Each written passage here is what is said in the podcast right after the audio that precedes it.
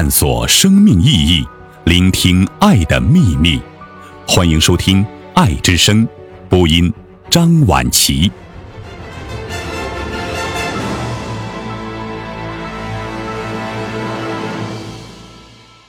我将在书丛里寿终正寝。萨特。我在书丛里出生成长，大概也将在书丛里寿终正寝。在外祖父的办公室里，到处是书，一年只在十月开学的时候打扫一次，平时不许掸灰尘。我早在不识字的时候就已经崇敬书籍，这些竖着的宝石，有的直立，有的斜放，有的像砖一样紧码在书柜架上。有的像廊柱一样堂而皇之的间隔矗立着，我感到我们家是靠了书才兴旺的。我在一间小小的圣殿里嬉戏，周围是一些方方厚厚的古代艺术珍品，他们亲眼目睹我出世，也将给我送终。书不离身，使我有一个清静的过去，也使我有一个清静的未来。从书里跳出来的句子使我惊恐不已。这可是真正的蜈蚣啊！音节和字母均挤在一起，乱钻乱动；二合元音拉得长长的，双辅音抖抖嗦嗦的。朗朗的读书声中，鼻音很重。虽然休止和换气时稍断一断，但仍旧浑然一体，抑扬顿挫地带着许多我不懂的词语向前流动，根本不搭理我。有时候没有等我明白，就划过去了。有时候我早已明白，却大模大样的摇来摆去，一直拖到终点，连一个逗号也不给我落下。毫无疑问，这篇宏论不是为我而发的。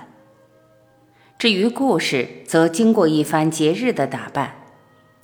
樵夫、樵夫的老婆以及他们的两个女儿，还有仙女，所有这些平民百姓，我们的同类，都变得庄严郑重起来了。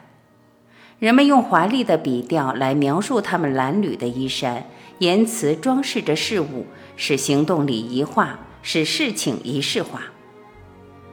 故事讲到这里，就有人发问：这是因为外祖父的出版商专门出版学校读物，就是说他不肯失去任何机会去训练年轻读者的智慧。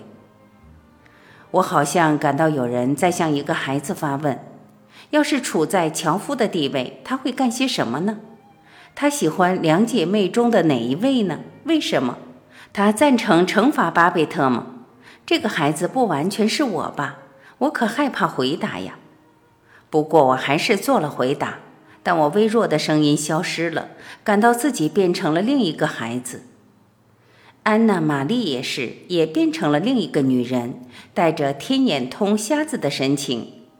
我感到我是所有母亲的孩子，她则是所有孩子的母亲。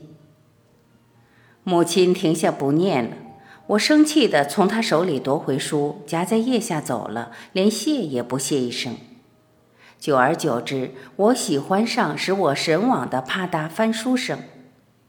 莫里斯不消眼观世界，关怀着儿童，宛如大商店的各部门主任关照着女顾客。我十分得意，无意中喜欢上预先编好的故事，而不怎么喜欢即兴的故事。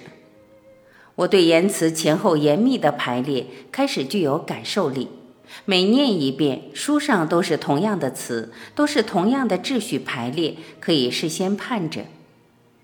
在安娜·玛丽的故事里，人物则是瞎碰运气的，就像他自己瞎撞瞎碰一样，但最后人人各得其所。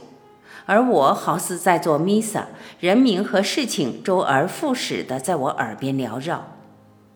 我于是妒忌起母亲来，决心取她而代之，强夺了一本书，书名是《一个中国人在中国的苦难》。我拿着书，躲到堆杂物的房间里，爬到一张有栏杆的铁床上，摆出一副读书的样子。我顺着一行一行黑字往下看，一行也不跳过。我大声地给自己编讲故事，并且注意发清楚每个音节。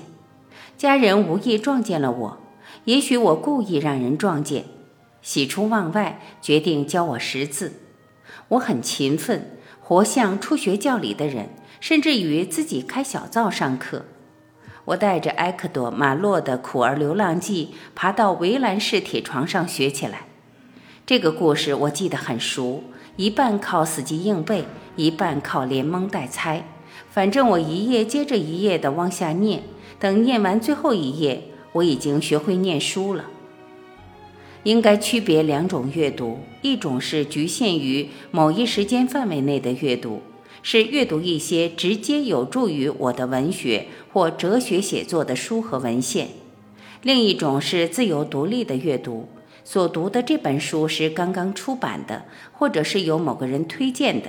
或者是一本我没有读过的十八世纪的书，就它关系到我的整个人的存在，我的整个生活来说，这也是介入的阅读。但它跟我那时要写的一本书却没有什么确定的关系。在这种对一切有文化者的无特定目的的阅读中，我开始接触到传奇故事，那是在十岁时，你知道的。尼克·卡特尔和布法罗·比尔，以及跟他们同样的作家，在某种程度上让我看到了世界。布法罗·比尔和尼克·卡特尔的东西在美国很流行。从杂志每一期的插图上看，尼克·卡特尔成了美国人自己的创造物。他看来确实像一个标准的美国人，就像人们在电影里看到的那一种。他高大强健，脸刮得很干净。他被仆人和伙伴们陪同着，他们都是一样的高大强健。这些故事在某种程度上描述了纽约的生活。事实上，这是我第一次知道纽约。